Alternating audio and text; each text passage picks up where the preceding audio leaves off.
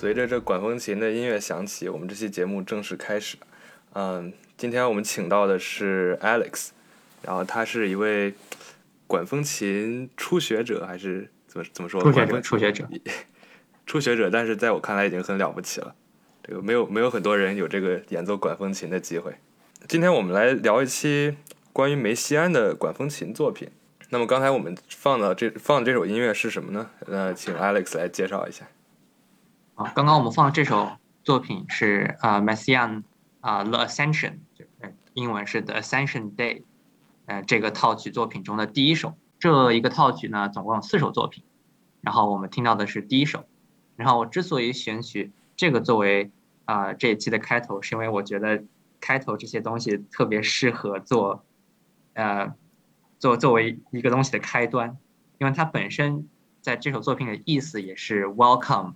呃，也是欢迎这个，可以说是欢迎吧，就是 Jesus Christ 和 Father 这些出场，所以你可以从刚开始有些特别 dissonant 的、特别不和谐的音程和和弦，然后最后都 resolve 在这个特别特别庞大的这个呃 chord 上，然后我们听到四次呃 resolution，然后我每次听到这个 resolution 的时候就浑身起鸡皮疙瘩。嗯嗯，我们这里可以再放一遍这四次 resolution，我在我在剪的时候可以放。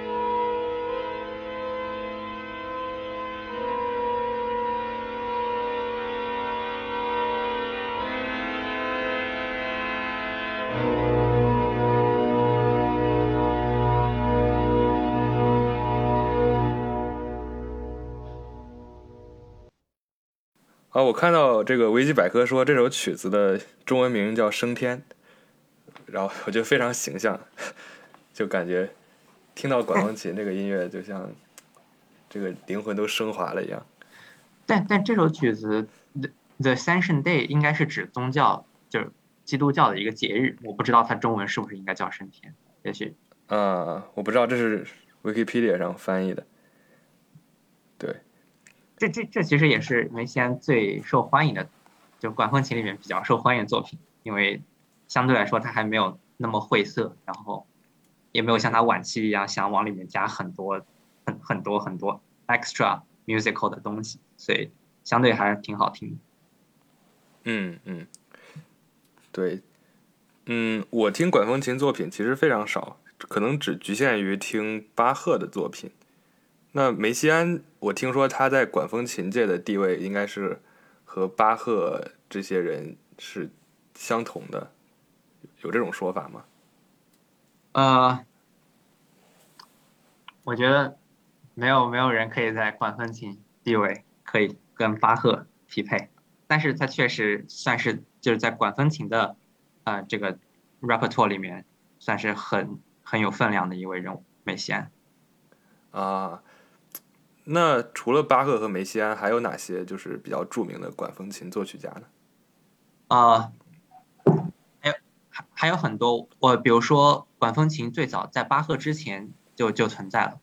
巴赫呢，其实属于一个更大的，我们称作为北德管风琴学派或者乐派，叫做 North German Organ School 中的最后一位，相当相当于是呃最后一位了。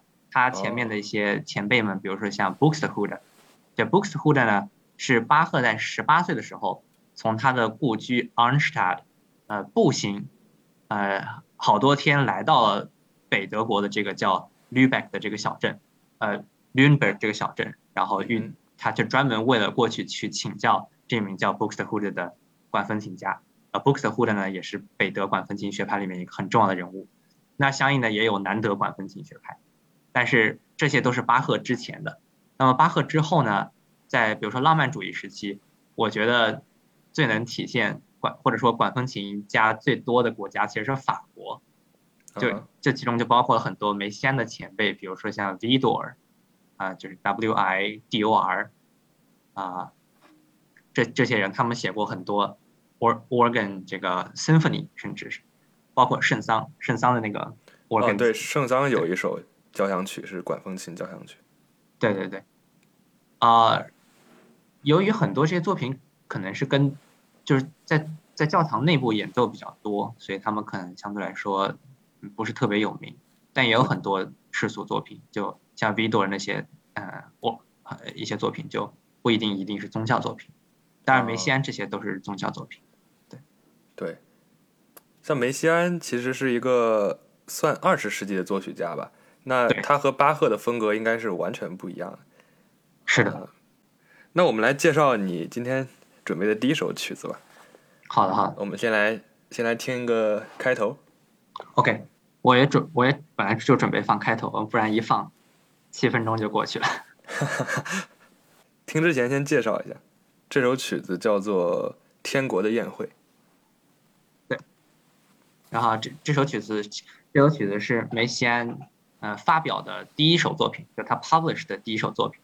嗯哼。啊，但他死后，包括他晚期的时候，我们又翻出来了很多他其他写于这个作品之前的作品，但是那那些作品没有被正式的出版，所以这是他出版的第一首作品。哦，这样子。对也是早期里面最有代表作的一首。那这是他多少岁的时候出版的？啊，一九二八。哇，那他应该挺年轻的。哇，哪一年出生的？我来看看哪一年出生。哎，嗯，零八年出生的，所以他是当时二十岁。一九零八。一九零八。好，那我们来听一听梅西安二十岁写出来的曲子。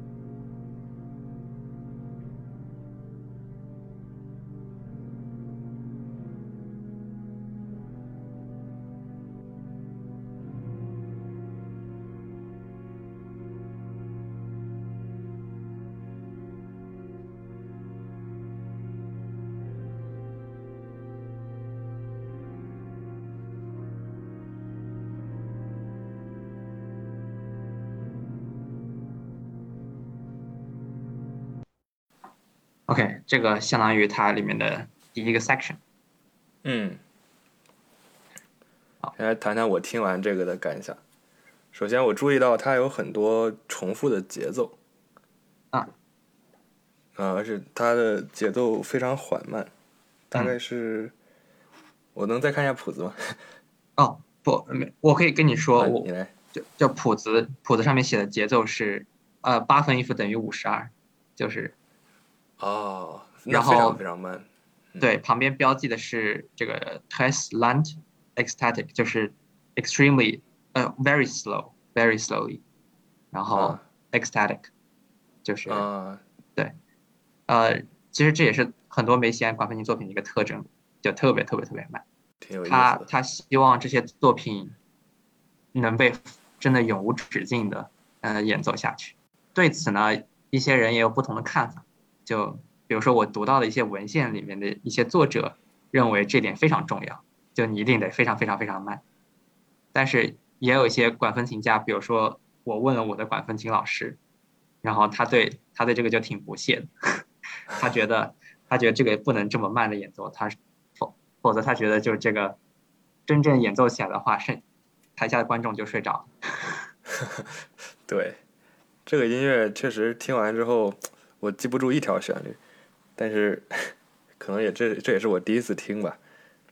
呃，其实这是梅西安想达到的效果，哦，因为对他他他在这首作品中想杀掉，想想想抹除这个时间，这个对于一般西方古典音乐很重要的一个元素，他想让时间元素在这首作品里不存在时间终结，啊，是。时间终结，让我想起那个时间终结四重奏。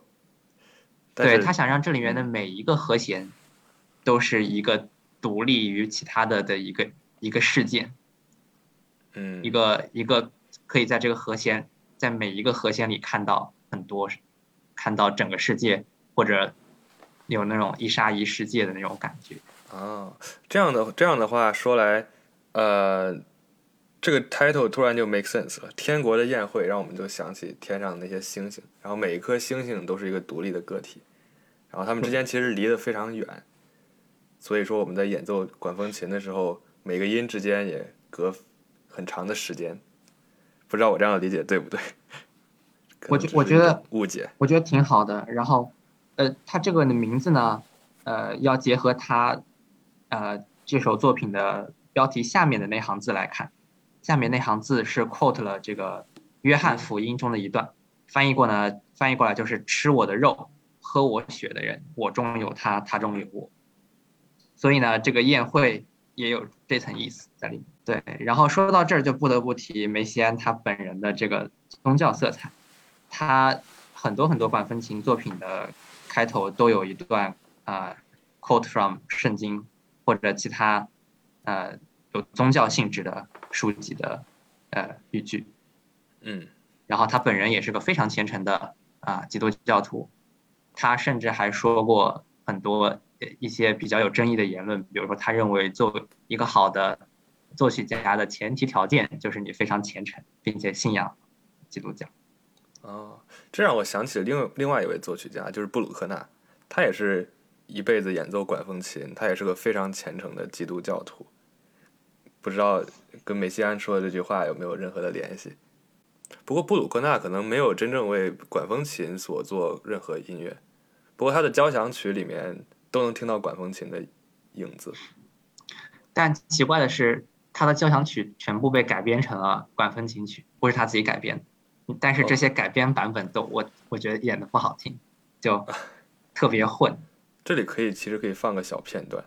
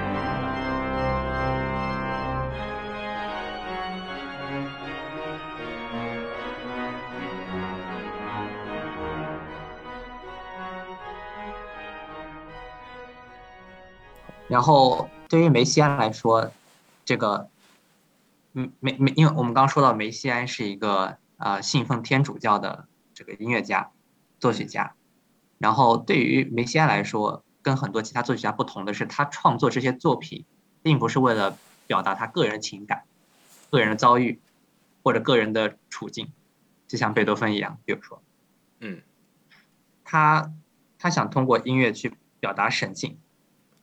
他想去用音乐接近神，然后传递神的旨意。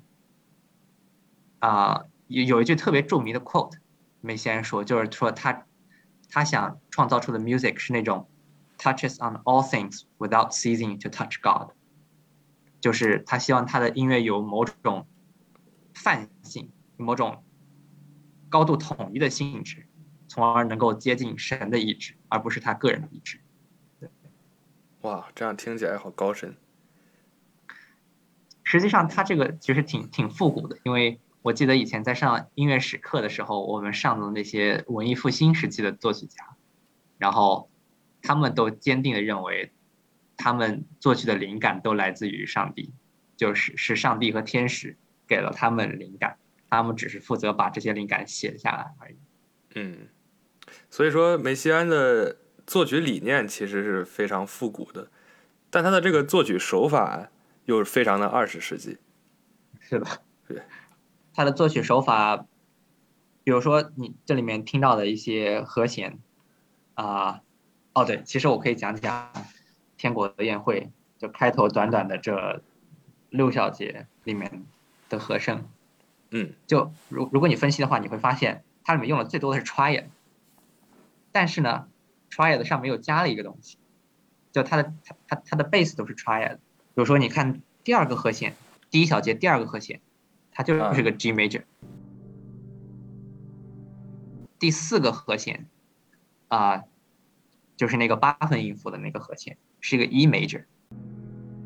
你你要算上它底部那个保持的那个那个 B 那个音，然后再比如它第一小节最后一个和弦。这个 re sol si 应该是一个，应该是个 G major，又回到 G major 上。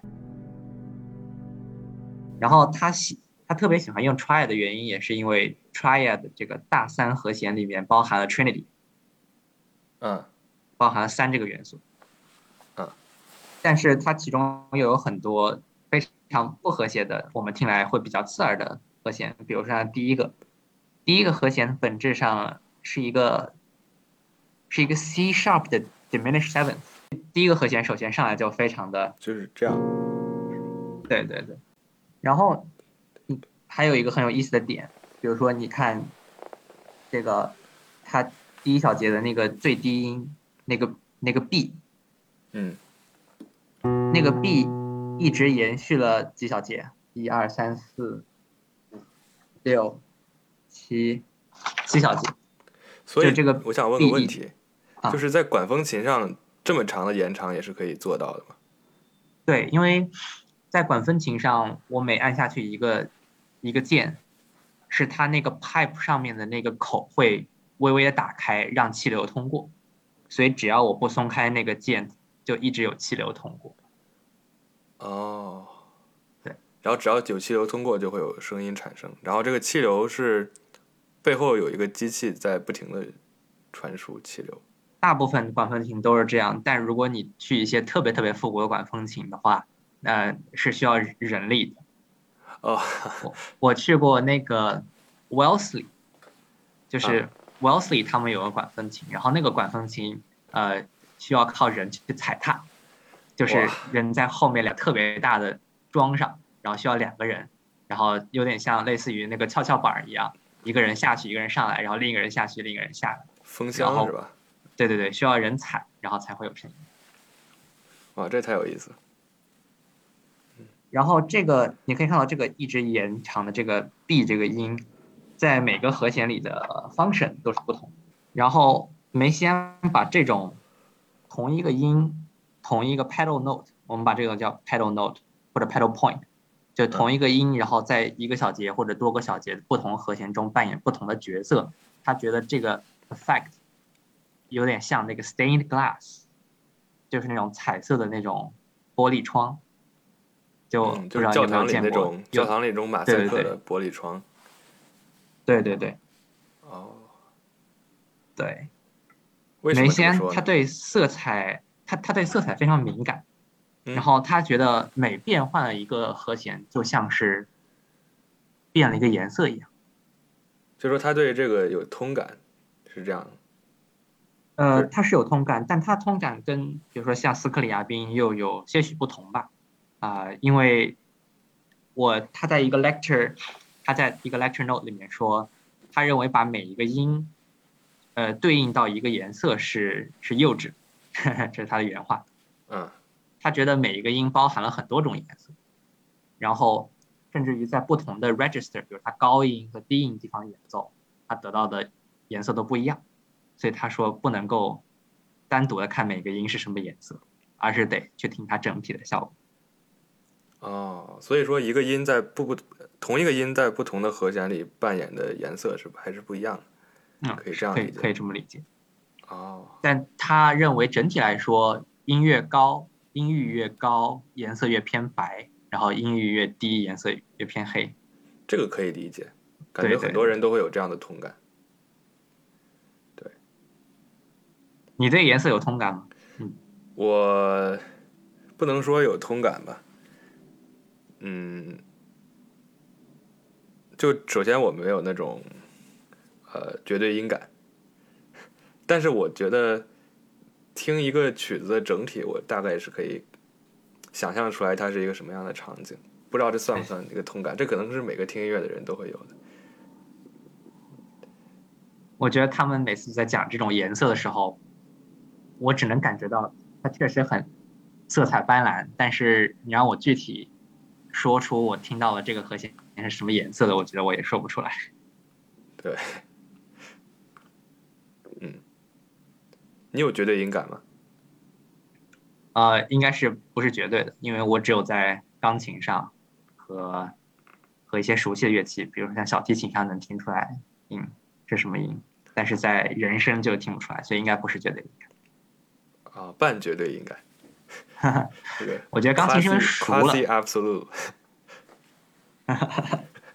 ，semi Semi Absolute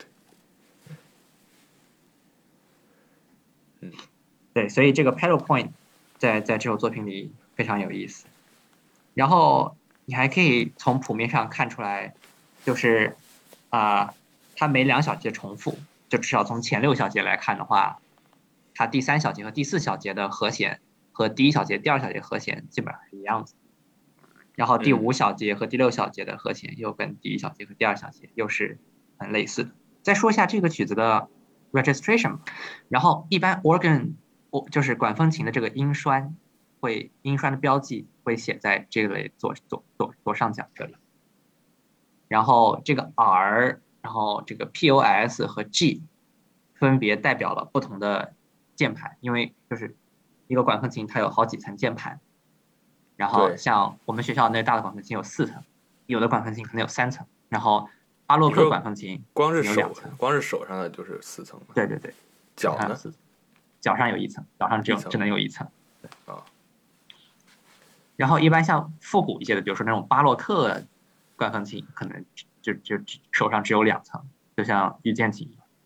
嗯然后梅西安梅西安写这些作品的，写他大部分作品的时候，都在一个叫巴黎的圣三一教堂。嗯然后对，也有一些作品不是在那儿写，所以我们在听他作品的时候，一定要争争取听他或者别人在他那个教堂演奏的这个效果，因为是不是呃，是不是因为根据教堂的形状不一样，然后他那个声音的效果也不一样？有管风琴这种乐器，尤其是对，这是很重要的一部分。嗯对，还有一部分就是因为不同的地方，他们虽然叫同一个音栓，但他们的效果完全不一样，因为嗯并没有一个统一的标准，每一个管风琴的制造制造商，呃他们都有些不同的对对声音不同的理解，啊，所以比如说，如果我完全照搬它这上面写的这个音栓，然后在我们学校的这个大管风琴上演奏的话，效果就不是特别理想。嗯因为首先我们学校这个这个 positive 上的这个 naser 这个就特别的弱，声音特别小，就很不适合，呃，就不是梅西安想要的那种效果。所以呢，要根据每个管风琴不同，啊，适当的调整。然后这个三层就是 R、POS 和 G 分别代表这个 receipt，然后 grande 和 positive，就是三层不同的键盘的名字。然后这个 PED pedal 就是 pedal，嗯，就是对，就是脚上的 registration 脚键。对，梅西安的梅西安的音栓配置非常的。啊，非常的精妙，因为我们刚才也说了，他是一个对色彩非常敏感的人，然后又表达色彩的最主要的一个方式，除了和弦以外，就是就是管风琴的不同的音栓的配置。你你有时候会听到管梅西安作品里面有一种特别特别奇怪的一些音响效果，就是有用一个词儿来形容的话，就是 uncanny，就是你好像又知道这些是什么样的。音色，但你好像又没有听过，然后就会让人产生一种非常奇怪的感觉，离奇。对对，就比如说这些这里面的每一个单独的呃音栓都是大家常都是大家常见的，就是我们在弹其他作品中也会用到的，但这样把它们放在一起组合起来，就会产生一种以前没有人用过、特别奇怪的效果。比如说，比如说你可以看到这个。R 这个 receipt 上面，它第一个音栓叫 voix celeste，嗯，这个这个呢实际上就是弦乐，跟那个后面那个 gambe gambe 一样，就是 gambe 就是那个 viola 的 gambe，就是那个就是小提琴那种巴洛克小提琴，它们都是弦乐的音栓，但不同的是这个 voix celeste 它比正常的音要高一个半音。一个半音啊，对，就是如果我只打开这个这个音栓，然后弹这个 C 的话，我得到不是 C，而是比 C 稍微高一点点。嗯，所以它跟普通的这个钢贝这个这这个混在一起的话，就会产生一些比较神奇的效果。有什么例子吗？呃，就是就是这首作品，你去听它弦乐部分，弦乐部分就是右手的这些和弦啊。然后你会听到它的音准，音准上会就会有一点点震动。你知道，就是两离得很近的两个音，如果你弹下去的话，他们会有一些震动频率。而且他们离得越近，他们就是震动频率就越高。我们在调音准的时候会会听到这种现象。然后，那那这种音栓配置就会产生一种很很 subtle 的这种震动感。对，我们就可以再听一下。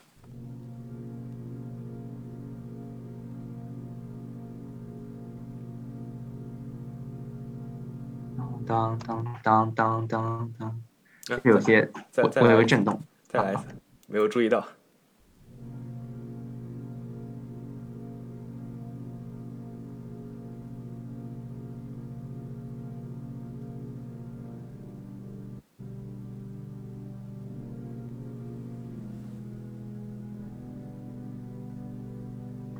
然后我觉得在这首作品里的它的效果就是产生了一种挺梦幻的、挺梦幻的效果。对。所以正常的管风琴弹出来不是这个效果是吗？就如果就如果你不开第一个这个 voix celeste 这个这个音栓的话，就没有这种效果。它的音准就会更准。你能演示一下？我我这个练习的琴上面没有这个音栓。哦哦。对，很可惜。然后这个曲子还有一个地方很有意思，就是中间部分，它有一个非常形象的关于水滴的描述，就是你注意它脚踏板出来出来的时候。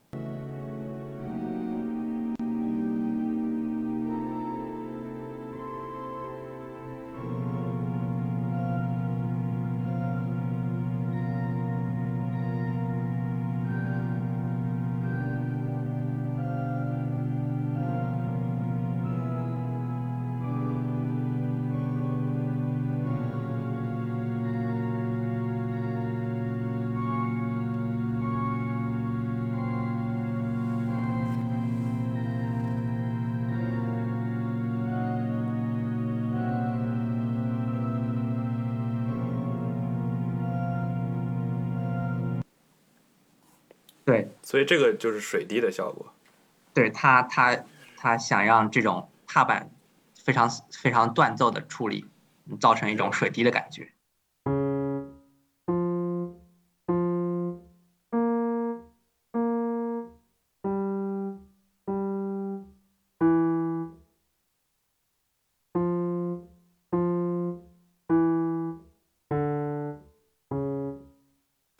对，然后，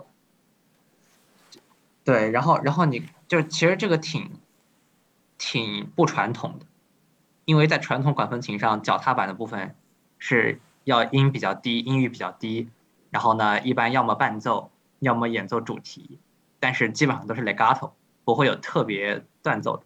嗯。然后你看它这里踏板的 registration，呃，首先它音量，它的它的音区很高，对，其次它就是很很断奏，然后这其实是它也是梅西安正在实验正在做实验的一部分，就他他想让踏板创造出一些不太不那么寻常的效果。嗯，对对。所以你想，这首曲子是他在二十岁的时候就写写完并发表了的，那他应该很小的时候就已经接触到管风琴了吧？或者是接触到就是二十世纪的音乐作曲？是的，他的其实你可以猜一猜，你觉得是哪首？你之前不是跟我说，那个让古尔德走上二十世纪音乐之路的是那个画家画家那个马蒂斯，嘛，对吧？对，你猜猜哪首作品影响梅西安走上这条路？勋伯格吗？勋伯格的是吗？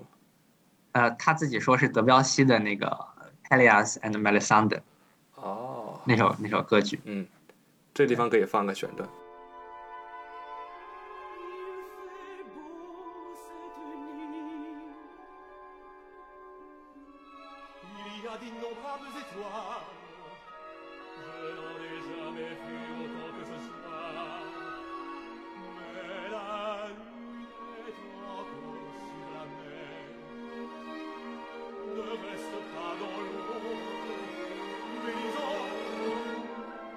Penche-toi un peu, que je vois tes cheveux dénoués.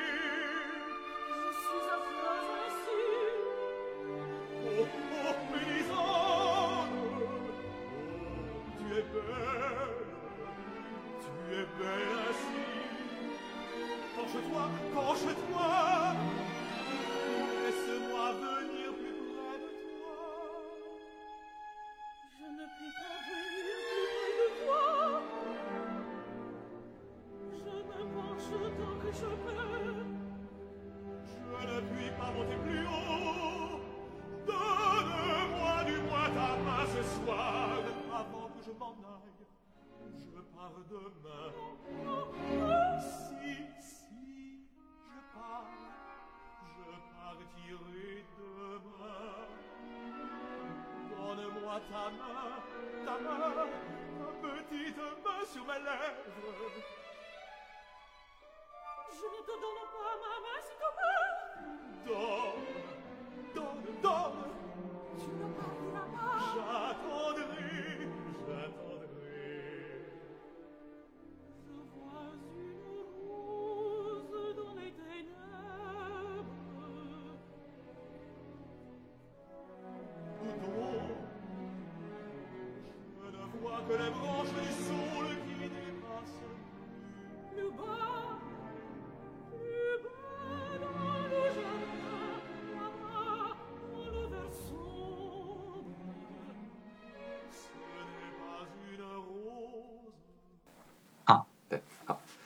然后他他父亲和母亲都是都是高知了，他父亲是英语教授，然后然后母亲是诗人，然后从小就有文学音乐方面的熏陶，然后他上的学校呢也是，呃，可能是世界上最最好的音乐学院吧，这个 Paris 巴黎的音乐学院 Paris Conservatory，啊，然后二十三岁，二十三岁就成为了这个圣三一教堂的管风琴师。哇，然后二十八岁成为了巴黎高等音乐学院的教授，也是属于年年轻有为。呃，人生赢家了，属于。对我也希望我也我能二十八岁成为 教授。音乐教授。是啊，梅西安还带出过很多优秀的学生。哦，是的，好像很多人都都都以认识梅西安、布朗热还有布列斯为豪，对吧？对，布列兹就是他的学生之一，施托克豪森。对 Stockhausen，对受他影响很大。然后包括像包括像 Zanakis，还有 Edgar Varese 这些，就是大家耳熟能详的二十世纪那些特别先锋派作曲家，嗯，他们都从梅西安这里受到了一些影响。对我看还有陈其刚，陈其刚哦也是梅西安的学生。是的，是的。然后，对，二十岁的曲子，我也二十岁了，我还没有写出这样的曲子。但你至少已经会了管风琴。我觉得，我觉得你刚接触管风琴就可以喜欢上这种这么晦涩难懂的曲子，也是非常厉害。啊，没有没有，我也我也接触了有一年了，接触了有但是我一年了，我还没有弹过任何现代的曲子，我在管风琴上练的都是些巴赫以及巴赫之前的曲子。哦，这样，巴赫的曲子。我其实对巴赫的管风琴音乐也是很想了解，以后如果有机会可以再做一期。好啊，好啊。对，然后，然后从从这里走向他中期和晚期作品的话，有一个问题，就是说，在这首作品中，呃，这些和最重要的部分就是这些和弦，它是很三手的，非常刺激感官的，然后依赖于感官的。嗯，对，就是你，就是好像每个和弦都是他自己试出来，呃，就是正好能够激发我们某种，呃，某种念想的这种和和声。对。然后，所以，所以对于梅西安自己思考的一个问题就是，怎么样让作曲的作曲的流程变得更结构化？更加系统化。对对对，更加系统化、结构化。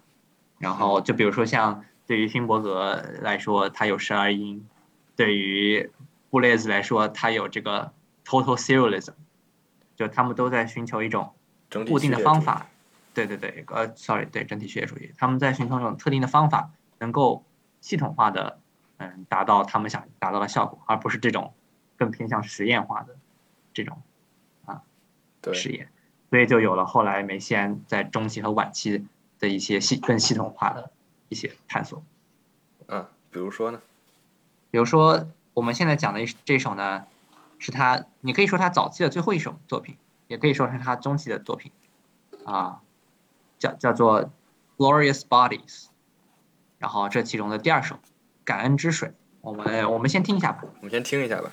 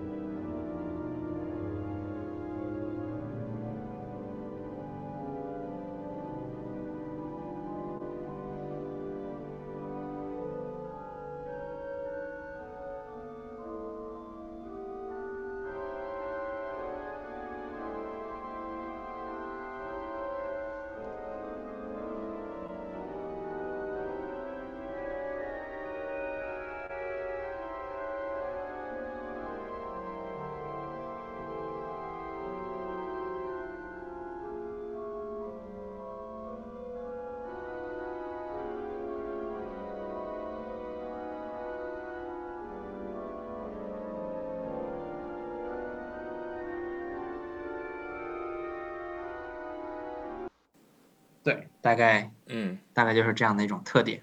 我先描述一下我听到的一些东西。就首先我注意到他的左手会有这样的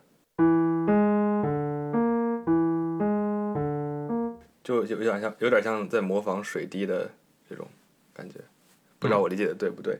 然后还有就是他的节奏其实非常传统就不像一些先锋派的作曲家他们的节奏用用的可能都是比较打破传统的。梅西安的节奏至少还是传统的，只是他的和声用的是自己的一套和声语言。那所以从你说的第一点开始讲，对他，他左手确实是在模仿水声，他他在更具体的，他在模仿那种涟漪那种啊 rippling 的 effect。确实有点像，就是它这四个音的组合是先，呃下上，然后再更下更上，就像是涟漪扩张开的感觉，对，但但但但你再听一下，你听到的是不是这四个音？是吗？不是吗？哦，嗯我再我再放一下，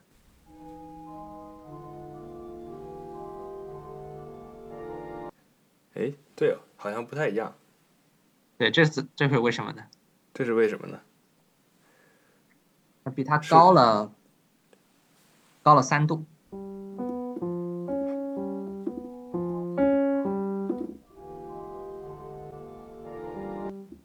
确实好像是三度，就对，谱子上虽然写的是，但我听到的其实是比比这好像还要高个半音。还要再高半音。对，我好像应该听到的是这个。这是为什么呢？对，这这这因为他用了一个特殊的音栓叫 tears，然后这个就是这个音栓，你开开了这个音栓情况下，你弹一个 C，然后你得到的不是 C，而是 E，就比它高高三度。总之他左手真是好难啊。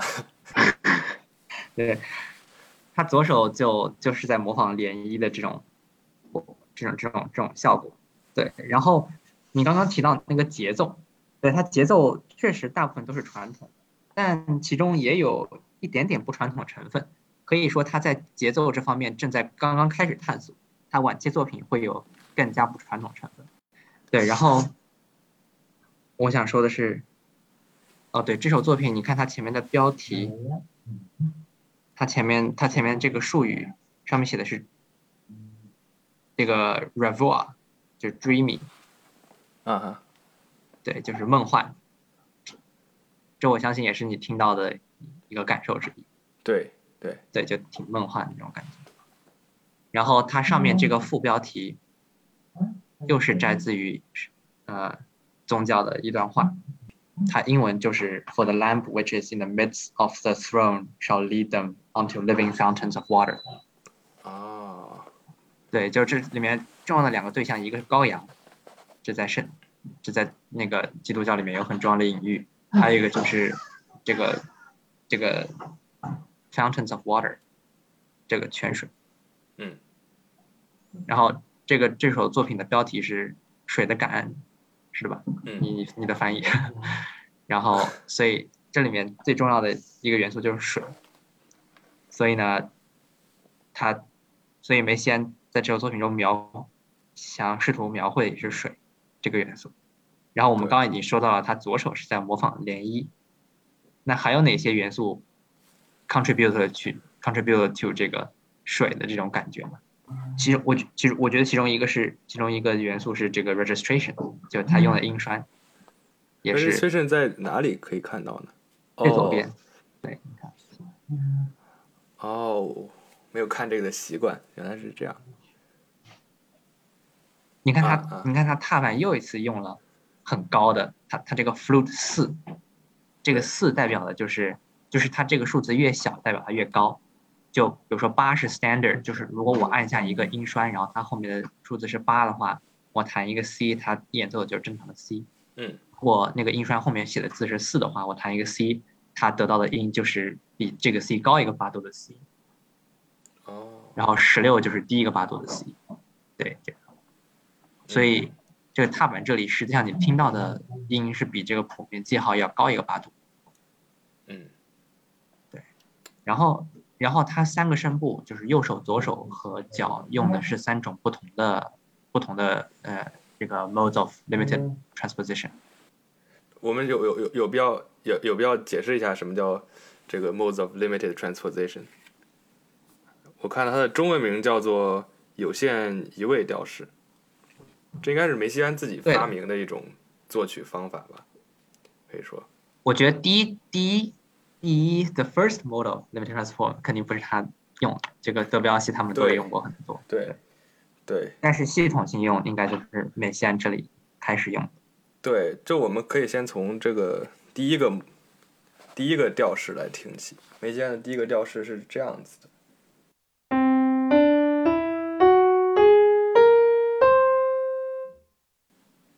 就是说，它每两个音之间是一个是一个二度，或者说是一个全音。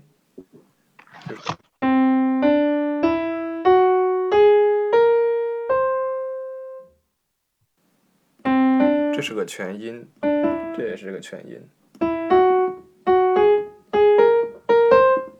所以这些都是全音。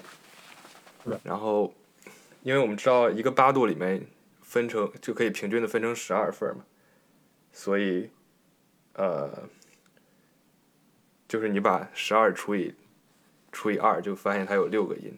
然后第二个 mode of limited trans transposition 就是是这样子的，就是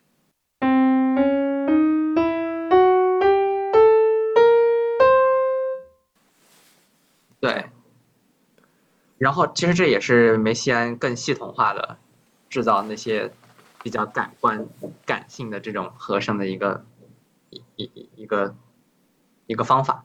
然后他自己还为这这个，比如说 second 他自己还为刚刚我们谈的那个音阶做了一个 harmonization。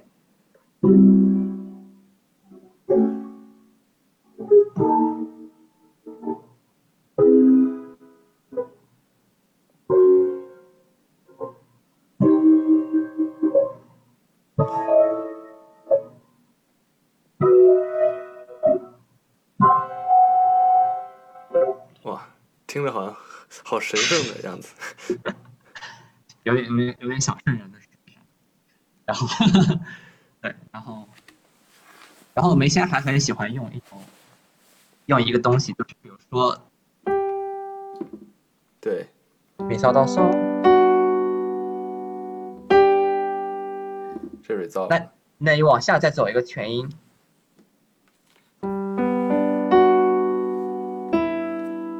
也也也 resolve，嗯，对，对，那但他就不，但他就不走，对所以就不走。对，他就是在这两种 resolution 之间选一个音，然后一起弹下去。这样子哦你，你不能往上走，也不能往下走，就固定在这个时刻。哇，好好纠结啊！然后顾虑到就这种时刻。对，就造成了一种时间上的一种错乱。就你总感觉，如果把这个和弦拉长，把这个时间拉长，你可能得到的是一个 resolution，嗯，但是实际上你得到的不是，而是而是在中间的这种特别纠结的 state 这种状态。拉长在钢琴上就是踩上踏板。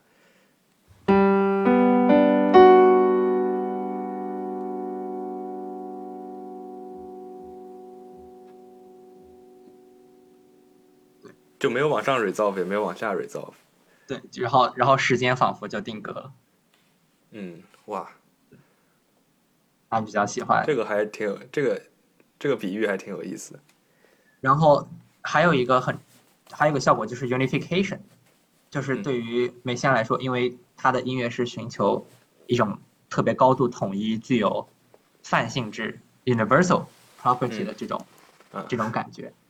然后像这种这种和弦对他来说，就我们刚刚谈的这个和弦对他来说就啊、就就比较比较有泛性质，就它这是从何 unify 说了起呢它 unify 了这个大三和弦，它和就是和弦的部分，就是就和谐的部分以及不和谐的部分。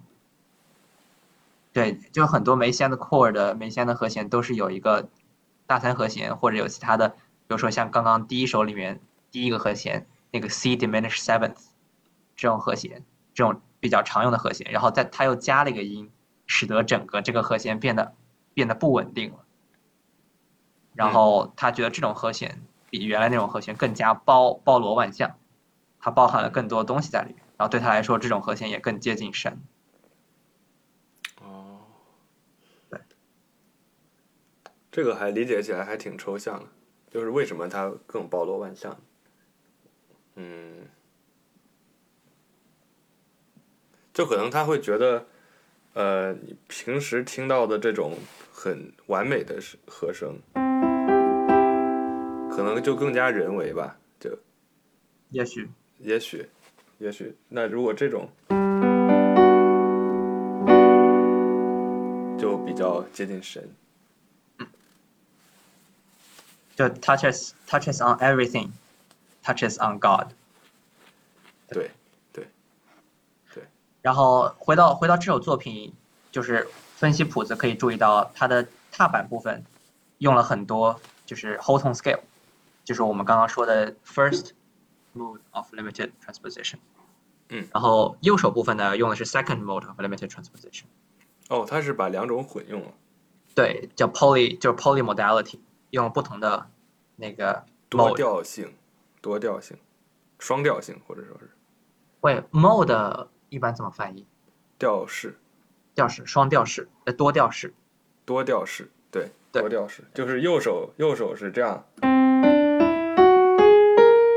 是用的这个第一个调式，美西安的第一个有限移位调式，然后第二个是用的这个，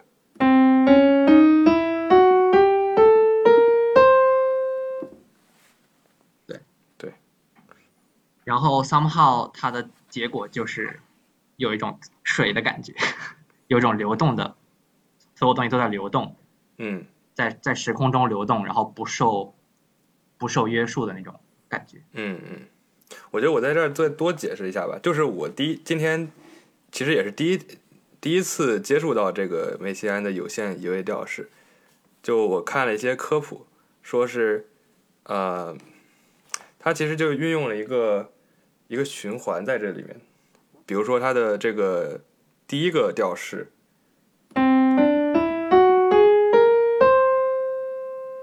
这个调式有一个特点，就是说你把每个音往上移，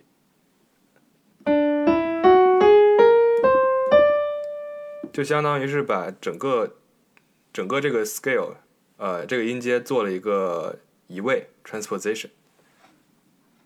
可能这样说还比较抽象。我举一个举一个大调的例子，这是我们熟知的 C 大调，然后它的一个移位就是别的大调，这是一个 D 大调，然后 C 大调到 D 大调就就叫一个移位。那梅西安的这个呃第一个调式是从 C 开始的，那如果从 D 开始，你会发现它用到的音是和 C 用到的 C 开始的用到的音是完全一样的。这个性质对于呃我们平常用的大调和小调来说都不成立。梅西安用的这种调可能是在某种意义上是更加 universal、更加泛性质。然后为什么叫有限移位调式？是因为这个这个音阶它的不同移位，在很多时候都是同一同一组音，它只有两种不同的移位，就是一个是从 C 开始的，一个是从这个升 C 开始的。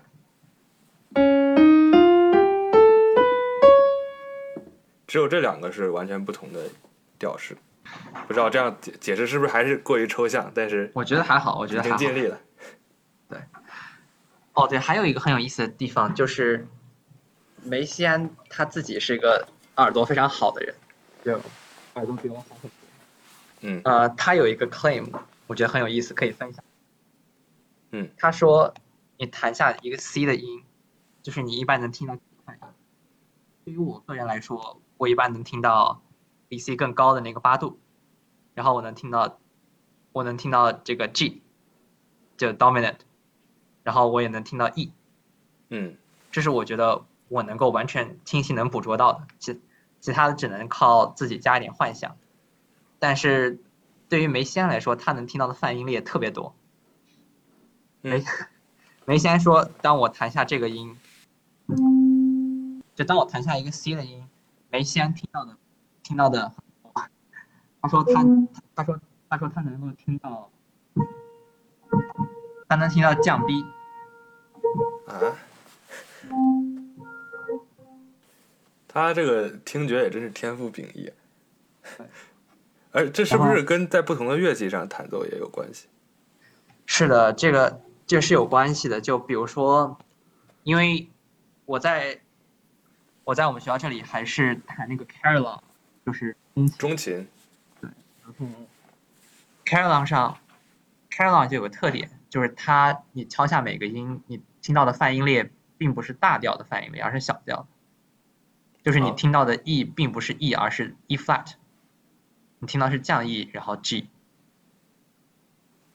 你你可以想象吗？这种乐器，好神奇啊！对，所以我觉得跟乐器肯定有关系，然后跟教堂内部的空间也有关系。也许空间大了，然后回响多，也许就能听到更多的反应。嗯，但反正钢琴上我完全听不到降 B，我在弹刀的时候是听不到降 B 的。对啊，对，可能钢琴的声音比较短促，所以就没有那么多可能性。然后大家有机会一定要去教堂里听管风琴的演奏，因为我觉得就是它跟我们录音里听到的区别特别大，不像钢琴区别会稍微小一些。嗯，就是有时候在教堂里听管风琴演奏，听到那种特别低音，那种十十六音栓或者三十二音栓演奏出来那些低音，你会感觉到自己的那个胸腔都在被震动。哇，我好像还没有在现场听过管风琴的演奏会。哎，你有没有去？你有没有去去年 CSO 有一场那个 Alger 的那个没有 Enigma？没有哦，那首作品最后出来了管风琴，然后啊我当时正好坐 terrace 上，然后我感觉哦整个人都在被震。我我现场听过马二，哦，马二应该是有一点管风琴，但是很少，在最后。啊，我我这马二马二有吗？马八有马八有，但是我没有现场听过。马八是一开始就管风琴出现。啊啊，对。哦，我没注意到马二结尾还有管风琴，我得去听一下，也许是有的。也许是有的吧。然后，如果想真要深入了解梅西安，我觉得得去法国听他那个教堂里演奏的。嗯，但是我们很幸运，我们很幸运，因为 YouTube 上能找到梅西安自己的演奏演奏录音。哇，对，因为梅西安毕竟还是活在二十世纪的人，所以有是有这种录音、录像，有录像吗？可能没有吧？呃，有录音至少。对，有录音肯定有。嗯，然后这首作品给人的整体感觉就是所有东西都飘荡在空中，飘荡在宇宙中。然后，因为它它它三个声波用的调式都不同，所以你就没有一种没有一种 gravitational 没有一种重力把你牵引到某一个调上，然后就会感觉所有音都在空中飘。对，就这种感觉就像是，嗯，每一个调式就对应着一个星球，然后你在同时处在三个星球的中心，那也就是飘在半空中，不知道你要降落到哪个地方去。哦，但是有有一个例外，就是这首曲子每一个句子结尾都结尾在 G major chord 上，somehow，、哦。第二小节的最后一个音是 G major。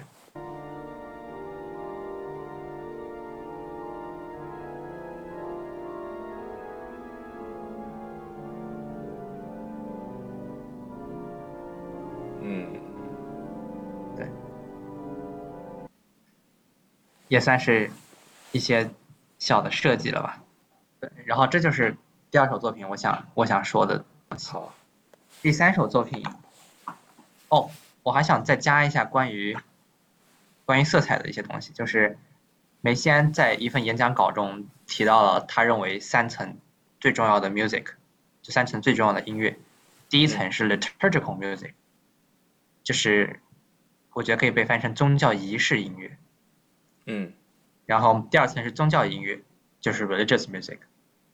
然后第三层就是色音乐，宗教仪式音乐和宗教音乐的区别在什么地方？哦，宗教仪式音乐就是就是单声部的格里高利圣咏，比如说，哦，就是它没有任何艺术，嗯，人为的艺术色彩在里面，它就是一段，呃，很简单的音符，然后一般在唱诗班会会会去唱，啊，然后第嗯三层就是、第三层音乐就是色彩音乐，对，这是梅西安自己的观点。呃色彩音乐是什么呢？就是你你想象一下，你现在站在教堂里面，然后你看上远处的那个那个彩色的那个花窗玻璃，嗯，那些那些那些那些图画基本上都是一圣经里的故事，对，但是你站得很远，你看不清，你唯一能看到的就是它是彩色的，然后它给你带来的这种震撼，所以他想表达的意思呢，就是很多时候我们并并不能了解一个东西，或者并不能知道一个东西是什么，我们只能够模模糊糊的感受到它。然后对于神来说也是这样的，我们不能够领悟神，我们不能够领悟神告诉我们的所有的道理，我们也不能领悟宇宙的真谛，但是我们能够从感官上，就是被他们所震撼到。然后他觉得在音乐中，他想带来的效果也是让听众有一种模糊的被震撼到的感觉。然后他认为，被震撼到，但并不知道自己听的是什么对对对，感觉。是的。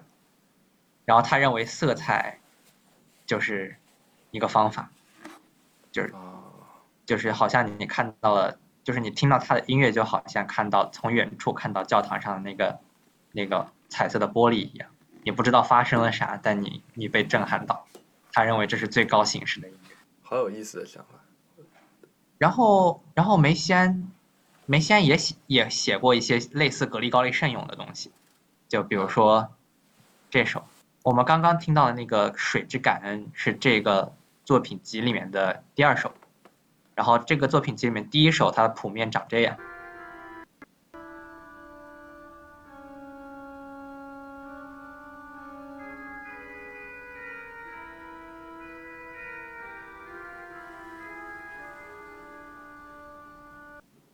就全都是单声部的，就跟格里高利圣咏是一样子的。我怎么觉得我听到不止一个声部呢？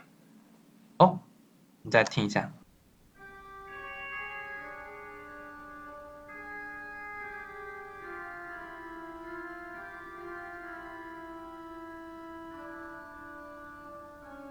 它它这个它的音栓用了很好几种，哦没有，它这里面就用了一种音栓，啊，就是 cornet，内，就这个这个是模仿乐队中的那个短号。对，然后你再看他这个作品集的第三首，你会发现他的谱面也长这样。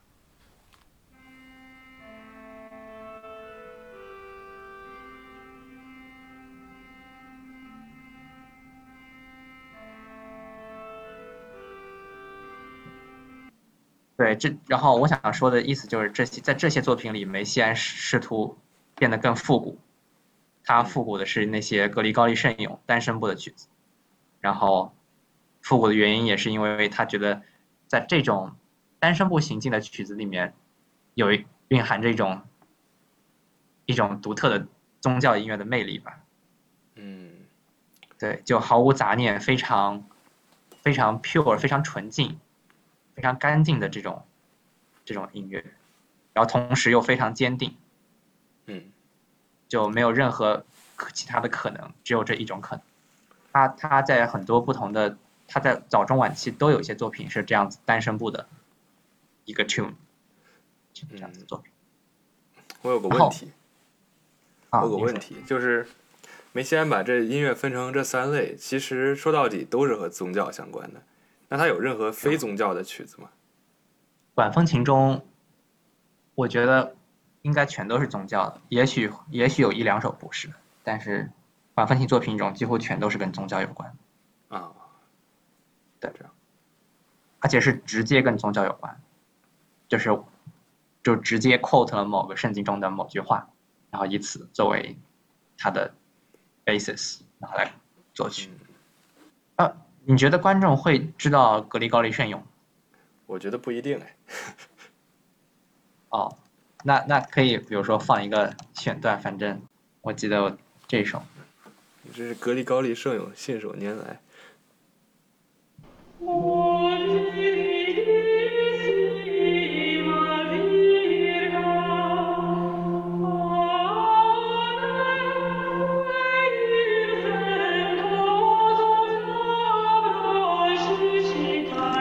这都不算很纯的格里高利声音。我听到他第一声部有他们有人在伴奏好，就是不不太复古感觉。对对对，这个好像都不是很纯。梅西安提到一个法国的一个一个一个和尚，嗯他他非常懂应该怎么唱。对，你可以看到这些 rare 一九零四 recording，哦，好，对，这这是梅西安在他演讲稿里面 quote 的一个人。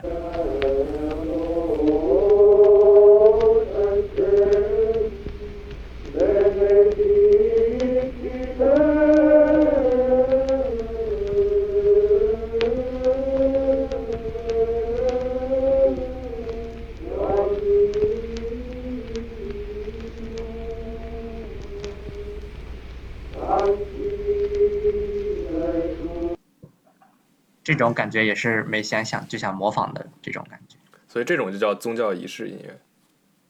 对，liturgical music，这是一个小插曲，类似于。然后，我想说最后一首作品是梅西安的一首晚期作品。如果你看梅西安作品的列表，他每一首作品是什么时候出来的，你会发现，在写这部作品和他之前的一部作品中间隔了十年，他几乎没有产出任何管风琴作品。哦哦，这是但但为什么呢？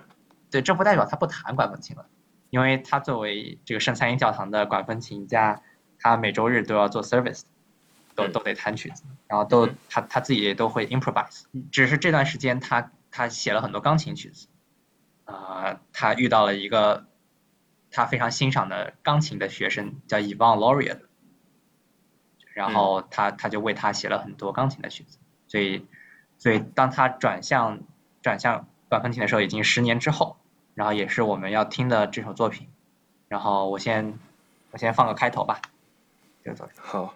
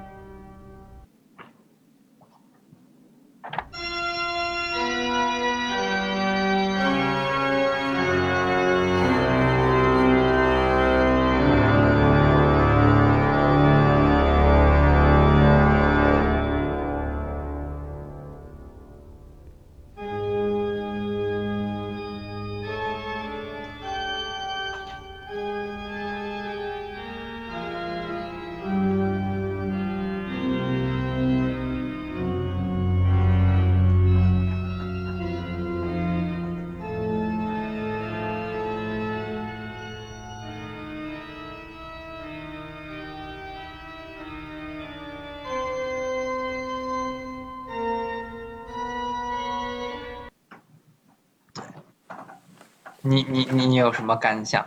嗯，对我注意到它中间有好几段都是有那种很长的停顿，就等那个音完全消逝掉，再进行下一段演奏。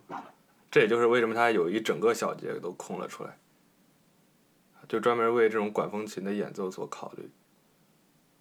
嗯，然后我注意到这首曲子的和声可能比之前的都要简单一些，因为它同时只有在两个声部在进行。对，对。然后似乎它的整个旋律线是从上到下的，就好像是什么东西从天上哦，对哦降下来。observation，对，是的，是的。如果你 take this to be the theme，如果你把这个当成主题的话，嗯，你有没有发现它其实这个是个 variation？对，所以这个作品它实际上是个 theme and variation，主题与变奏。哦，这个这个这个曲子是他一九六九年写的，叫做《圣三一》的十亿冥想，是是这么翻译的。对，圣三一的十亿冥想，然后这是这首作品集里面的第一首曲子，啊，这首曲子呢也叫啊星辰之父，The Father of the Stars。哇，这个这个是指谁呢？The Father 就是这个 Saint Trinity，就是这个三一里面的这个 Father 啊，对啊、就是三一三那个 Trinity 包圣包含的一体。应该是 Father、The Son，还有一个 The Geist，好像是对，圣父、圣子和圣灵。对对，然后这个是 The Father，然后你可以注意到它开头的这个这个旋律就非常的宏大，然后非常棱角分明，对，就是有很多棱角，然后非常断，呃，就非常不连。虽然它是 legato，但是它音程之间距离很远。对，然后我觉得他想描绘的就是这个宇宙之初，嗯、全都是全都是混沌，然后这可能是时间开始之前的宇宙的模样，因为我们在后面会看到宇宙即将在神的到来一点点演化，一点点演变，然后变得越来越有序。啊，这种也算是他说的一种隐喻了吧？就像是在远处看这个呃教堂里的彩色玻璃，看不清它上面的画儿，但是啊你却感受到了它的震撼。是的，我觉得反正我第一次听到这个曲子开头的时候，我就深深刻的被震撼到，就特别的冷峻，然后特别的 uncompromising。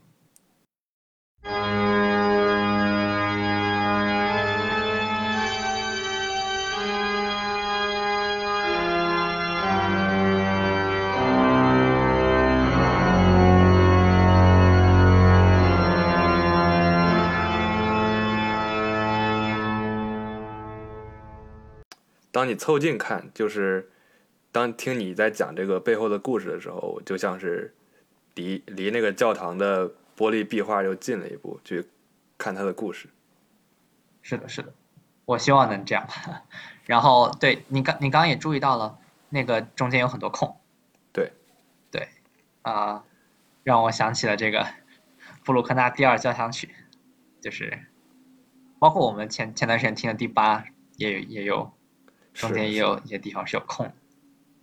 是的，这这这些空其实不是 literally 的空，因为管风琴的这个声音会继续在教堂里回荡。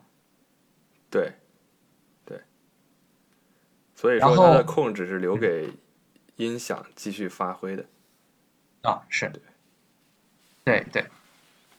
然后这首作品，我之所以把它说就是用这首作品来谈音乐的隐喻，是因为就是，呃，梅西安创作了一个叫 The Communicable Language 嗯的东西，就是我大家知道，就是像巴赫他作品中有时候会用 B A C H 这四个音，对吧？对，B A C H，呃，就降 B。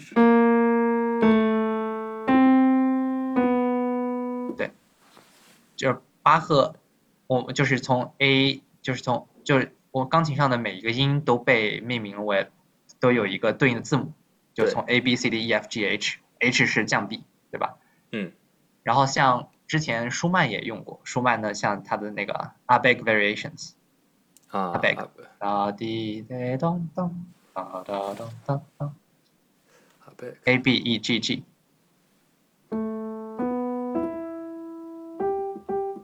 这样吗？对对对，就是他那个舒曼的 Opus One，应该他开头就是这样子，就是大家都很喜欢用这些东西。对，对，包括还有肖斯塔科维奇的，哦，是吗？对啊，D D S 呃 D S C H 吧，这样子。啊，这个 D 呃降 E 就是 S，啊，I see，I see，就好多什么弦乐四重奏都用这个。啊，对我这这个传统好像就是，反正巴赫经常用，然后是的，现在也有很人很喜欢 quote 像这种 B A C H theme，然后像李斯特他们都写过很多就这种在基于 B A C H 这个四个音的一些变奏曲，对，嗯，但是就是有个问题就是字母表中的每个字母，有些字母没有被对应到音上，对，然后梅西安做的事情就是他列了个表，然后呢，他不仅把，他不仅用音高，它还用时长，把时长参考进去了，所以每一个字母对对应了一个特殊的音高和时长的音，然后他就把所有字母做了一个对应，然后二十六个字母，对每个都有对应。是的每个都有对应。你在网上可以找到嗯，现在这个图就是它它每个音对应的是哪个。你看它 A B C D E F G H 都是跟常用的是重合的，是的，但后面就开始玄学起来。后面没有任何规律啊。它这这有任何规律吗？好像没有。我也不知道它是按照什么原则去，它这个不是不是非常的 universal。确实，对。然后它还有一些 theme，它还自己弄一些 theme，比如说它有那个 God theme，就是我看到，就是每当你听到这串音的时候，就说明梅西安在梅梅西安在说神，能听清楚？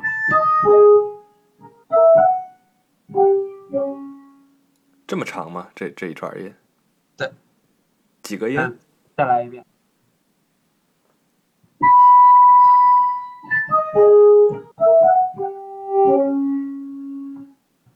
然后就就是它倒着来，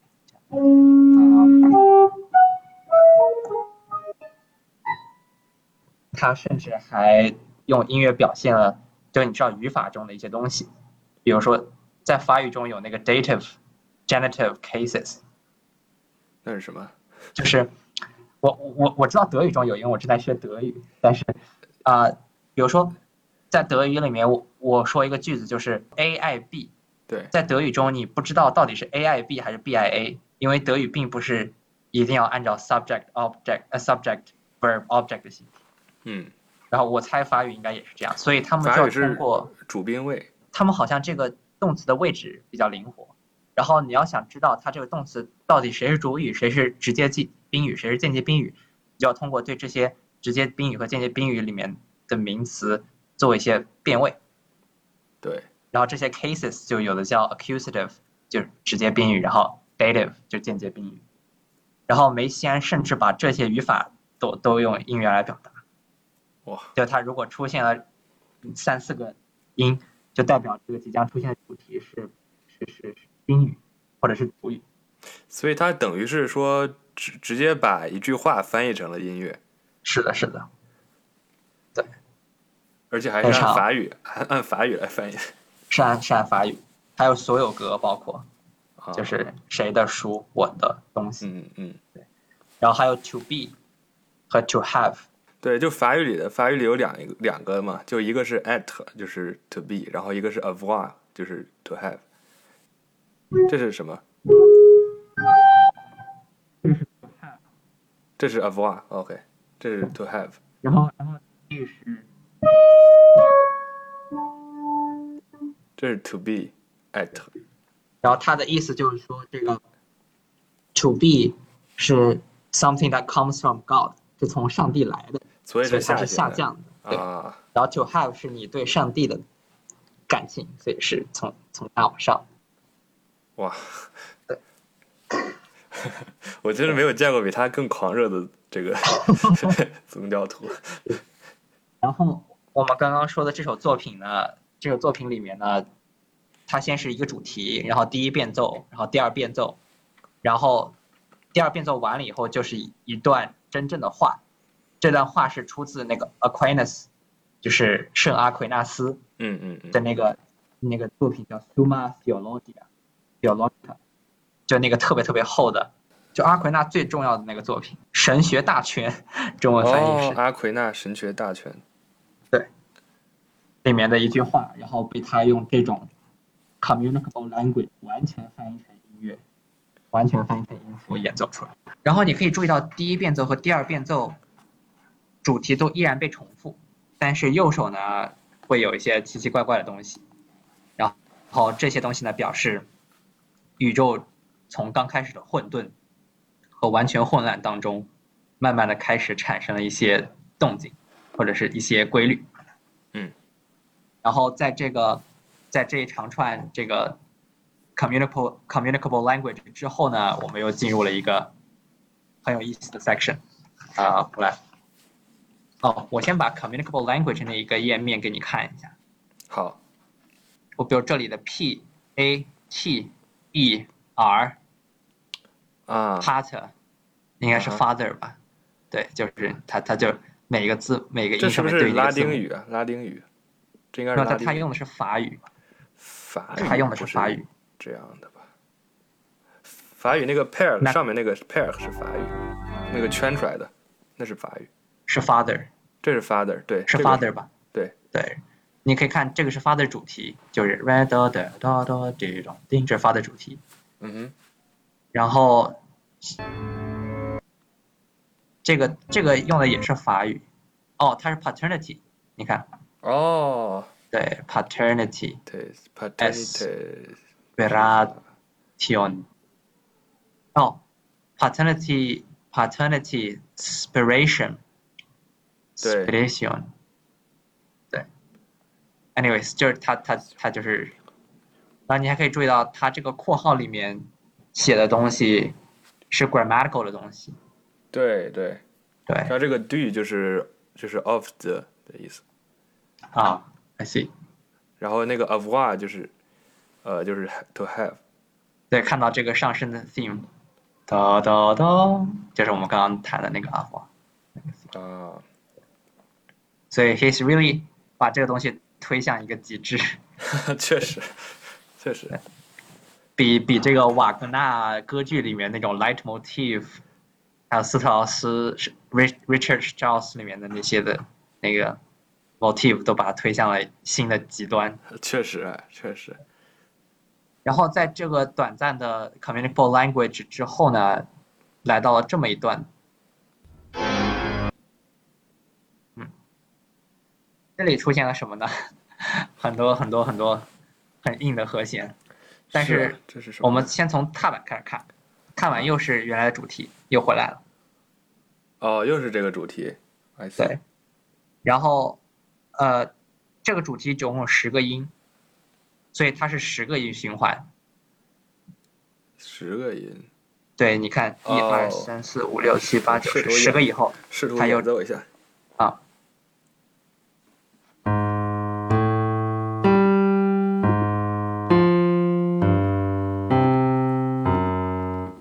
还有一个，再来一遍，再来一遍。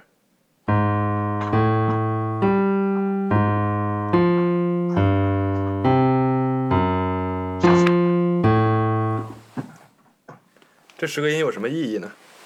这是原来那个 theme。哦，这就是那个主题。对，左手呢是是九个音一个轮回，一二三四五六七八九，左手这我就弹不了了。对左左左手是九个音一个循环，嗯，然后右手呢是八个音一个循环，八对九对十循环。对。然后 所以它倍数。所以他但他们只弄了四只只循环了四次，所以没有一次是重合的。啊，这样。然后这是什么意思呢？就是你你可以看到它这个踏板下面写这行字，你嗯有点挡，你看你能看清楚。Lazy t o i l tournent，就是呃星辰的运转。对，就是就是星辰开始运转了。就刚刚星辰是处于混沌当中，现在呢，它通过这种八对九对十，然后不停的重复，但是并没有哦重合，来表示一个东西正在正在开始变化。就是说，不同的行星绕绕着太阳转，它的周期也不一样。对我我的想象，我心中的想象就是一个时钟，然后它的分针、时针和秒针都在转，但还没有重合，就一个东西开始转了，啊，就是这种 sensation，这种感觉。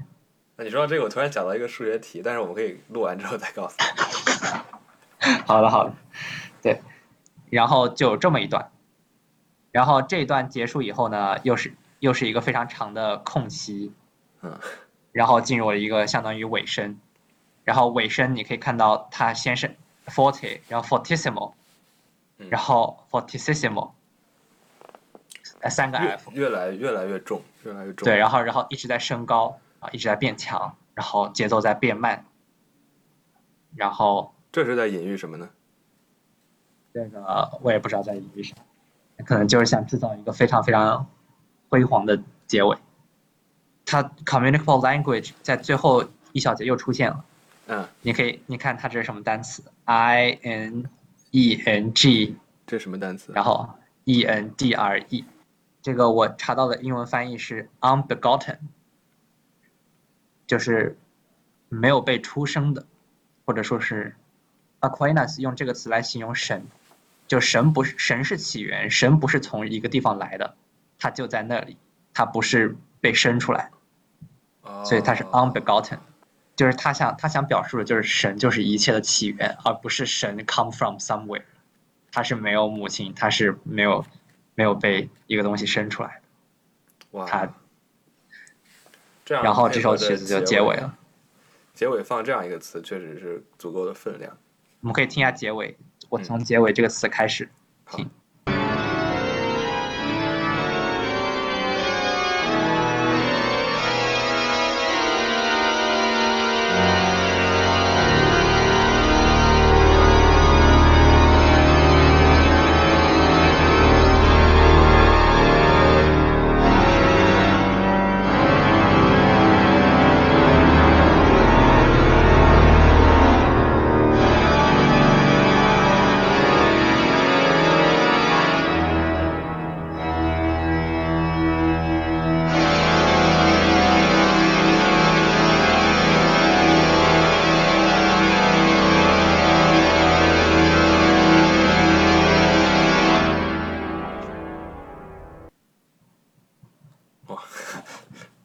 可以看到他这个曲的结结尾的这段话，就是他在乐曲中间 quote 的那一段 Aquinas 的那一段话，嗯，在这儿。哦，这就是在他曲子里 quote 那段话。哦，原封不动的。对他抄在这儿。最后一个单词就是 unengendered 或者啊对，啊、not begotten，然后这首作品就开始了这个系列，这个圣三一至十亿冥想，这个非常壮观的、非常长的一个套曲。哇，这个曲子有一个多小时长。他晚期还有一首作品，可能是他最后一部作品，有两个多小时，也是由这些碎片组成。啊，然后它每一个碎片都是想反映一个方面的神性。然后很多这些东西，它它的灵感都来源于他自己的即兴演奏，因为他每周日会在教堂做即兴演奏，然后他的他的妻子就会去教堂给他录下来他每天的他每周的那个即兴演奏，然后他有时候没事干，他就听一听他之前的演奏，然后有时候他就找到了灵感，然后就会写曲子。哦，对。那我不知道他怎么看，嗯，比如说巴赫的作品，他有，你有了解过吗？我我觉得他肯定还是很敬畏巴赫的作品的。这个啊，我好像就知道一个作曲家公开说过，他觉得巴赫作品不太行。你猜是谁？是谁呢？我想想啊，巴赫的作品不知道哎，我没有想象想想不出来 Berlioz。他说过吗？对对对，他不太喜欢巴赫。我觉得每个管风弹管风琴的，就管风琴家肯定都都对巴赫非常崇拜吧？可能每个钢琴家也都对巴赫非常崇拜，是的，每个音乐家，每个音乐家 对，除非你是 Berlioz，对，这就是我这这想分享的这三首作品。然后还有一些其他的东西，呃，我没有谈到，比如说梅西安对鸟的声音很敏感，就比如他钢琴有鸟鸣集，然后他在管风琴中也有一些表现，然后他还受他还受印度音乐的影响，就是印度古典音乐里面有那个 raga。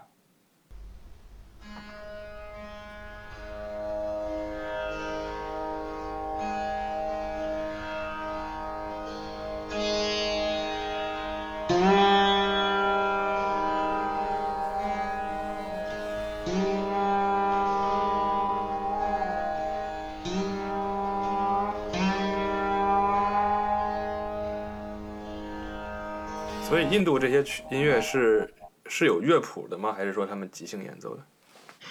呃，也是即兴演奏，based on a tune，然后这个 tune 叫 raga yaman，啊它就是一串音，然后这是他们的一个 tune，然后他们有好多好多种不同的 raga，然后每种 raga 是一种不同的心情吧，然后他们就基于这个 tune 进行 improvise，呃 improvise 一个小时这样。哇，你看到这个乐器，这个乐器叫 rudravina，在这儿，rudravina 嗯。是属于那种西塔西塔琴的一种，非常大，然后上面有很多根弦，然后拨着演奏。太壮观了，对我有段时间很沉迷听这些东西，然后我也挺喜欢听这个的，但是，嗯，很神性。对，很神性，然后而且它尤其它不是基于十二音的，就它的它是有有些微分音，啊，是的，我记得就是我在上高中的时候，我们有个有一期请了一个来自印度的音乐老师给我们做关于印度音乐的 presentation，嗯。然后他当时就带我们做了一个练习，就是他们当他们那边 train，他们那边训练他们那边印度古典音乐的音乐家的时候，会让他们唱，比如说唱 C 这个音，嗯。然后再唱升 C 这个音，嗯。然后让学生们自己去找中间的音，就是让让他们自己哦感受从 C 到升 C 之间有很大很大的一个很宽广的天地。